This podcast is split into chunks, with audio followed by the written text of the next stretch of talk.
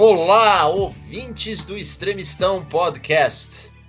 Eu, Martim Vasques da Cunha, depois que o Luiz Vilaverde resolveu me abandonar para enfim construir o Templo de Salomão com a sua esposa, fiquei a ver navios, ou então a ver árabes no deserto de Israel, e eu chamei para me acompanhar nesses três meses em que o Luiz estará fora do programa espero que um dia ele volte com usura e correção monetária, eu chamei o meu amigo Fábio Silvestre Cardoso, que é tão bom quanto Luiz Vilaverde, com o fato maravilhoso de que ele não faz parte do povo de Israel. Fábio, tudo bem com você? É, muitos serão, serão chamados, mas poucos os escolhidos. Boa tarde, bom dia, boa noite, Martim. Tudo bem comigo? Ah, o Fábio, para quem não sabe e também não quer saber, porque no Brasil ninguém quer saber de nada, a prova disso é que este podcast sobrevive graças aos 110 assinantes. Poderia ter 1.100, mas não, são só 110. Mas tudo bem, fazemos isso pelo amor à causa. É, o Fábio, ele é jornalista, ele é professor de Relações Internacionais na Inhambi Murumbi, ele é podcaster do um, de um outro podcast muito melhor que o Extremistão, que é o Rio Bravo Podcast, e é muito melhor porque o Fábio fala de dinheiro, para dinheiro, com dinheiro e tem dinheiro. Como não bastasse isso, o fato do Fábio ser um polímata, né, quase valendo mais que uma Bitcoin, ele é autor de um grande livro lançado há dois anos, que é Capanema, uma biografia sobre né, o ministro da Educação, Gustavo Capanema, que, entre outras coisas, gostava de tomar um chá das cinco com Carlos Drummond de Andrade. Fábio, meu caro, agora que eu já apresentei você de forma correta, é, eu queria, antes de saber, obviamente, como você está, eu falei tudo correto aqui ou você vai fazer alguma reclamação a algum departamento aí de, de sei lá, todo mundo está reclamando, então eu quero saber se eu fiz correto, você vai reclamar. Eu não vou reclamar de maneira alguma. Acho que quem vai reclamar vai ser o Luiz Vilaverde, que deve voltar já imediatamente depois que ele ouvir esse podcast. Ele pode ficar lá no templo do Salomão dele, lá, que, enfim. É... Luiz nos traiu, é um traidor da causa. Ele antes era de Israel e agora ele passou para a Palestina. Ele, é... ele traiu por dinheiros ou não? Hã? Ele traiu por 30 dinheiros ou não? Não, muito mais, óbvio. Ele não é um filho da puta como Judas, né, cara? Eu acho que acho que o problema de Judas, além do fato de ele ter traído Jesus Cristo, é o fato de que ele se traiu por muito pouco. Parece um bolsominion, né? Mas Enfim. você não acha que quem se vende sempre se vende por pouco? É, é uma teoria que eu tenho. Não, o problema é o que você está vendendo, né? Geralmente é uma coisa muito íntima e essencial. Então esse é o problema de se vender. Você acha que não era íntimo e essencial, mas daí você descobre que era a coisa mais importante do mundo, mas aí você já se vendeu, né? Fábio, meu querido, vamos hoje conversar sobre literatura brasileira, literatura brasileira e literatura internacional em época de correção política, woke culture, cultura da reclamação, discurso identitário. E o exemplo, ou melhor, os dois exemplos, um nacional e o outro internacional, que eu queria comentar com você, até porque um deles você teve a paciência de ler e eu não. Eu só li o outro exemplo que nós vamos comentar nesse episódio. O exemplo nacional é este famoso romance que está aí na boca do povo, ou melhor, da boca da turma intelectual, que seria o Torto Arado, do Itamar Vieira Júnior.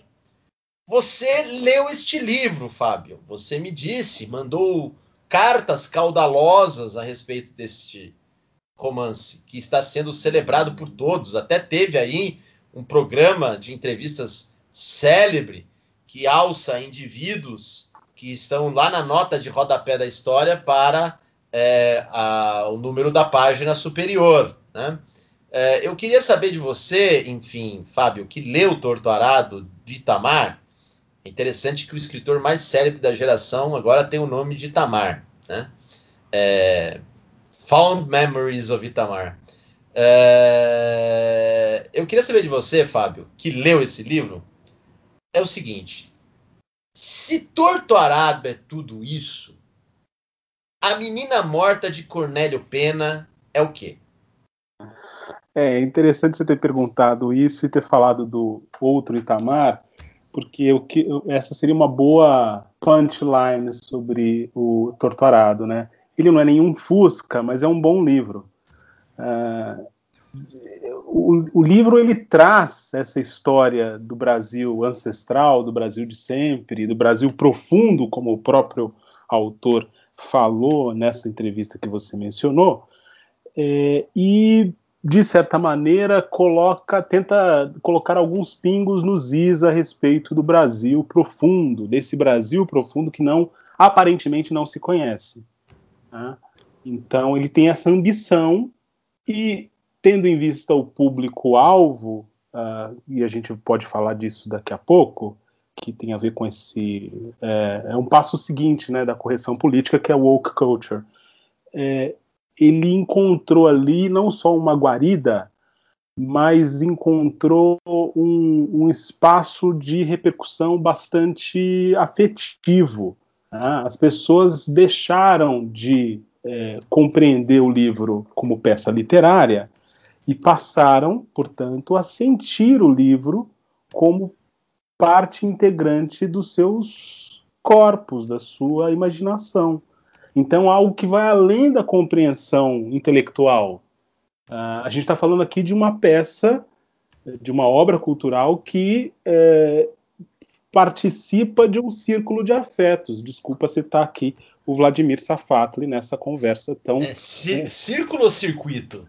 Círculo, circuito, é, curto-circuito. Ah, tá, a esquerda tá que não diz seu nome, enfim, dos afetos. Enfim, dos afetos. É, eu acho que o livro é, ele, ele, ele participa disso.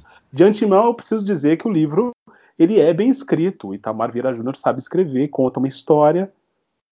A gente pode discutir aqui, eu acho que esse é o ponto é, chave é, dessa conversa, é como é que essa história se adequa a essa agenda woke.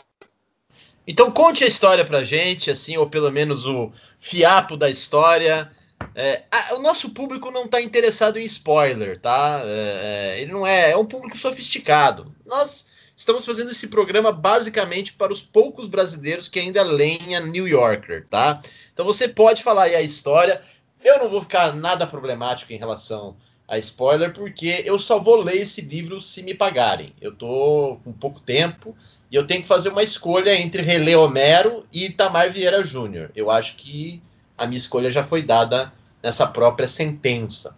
Então você pode, por favor, aí, sobre o que fala Torturado, Fábio Cardoso? A Torturado fala sobre vários temas, uh, mas o principal deles é a história da, das irmãs Bibiana e Belonísia, cada qual com a sua própria voz, que é, relatam eh, sua, sua trajetória, sua trajetória de um Brasil que não necessariamente tem um determinado tempo, uma determinada época, mas é um Brasil que nós reconhecemos, nós leitores do século XXI reconhecemos. Um, um país, um Brasil profundo de escravidão, portanto a gente não está falando de um romance é, de centros urbanos, e de um romance que tem como marca inicial uma cena bastante marcante, que é uma mutilação. Né? Uma mutilação. Essa, uma mutilação, exatamente. Então, uma das irmãs é mutilada, é, ela se mutila, na verdade, e a partir daí a trama se você gostou do que ouviu, faça sua assinatura no apoia-se barra extremistão e pague 12 reais para ouvir o melhor podcast cultural do Brasil.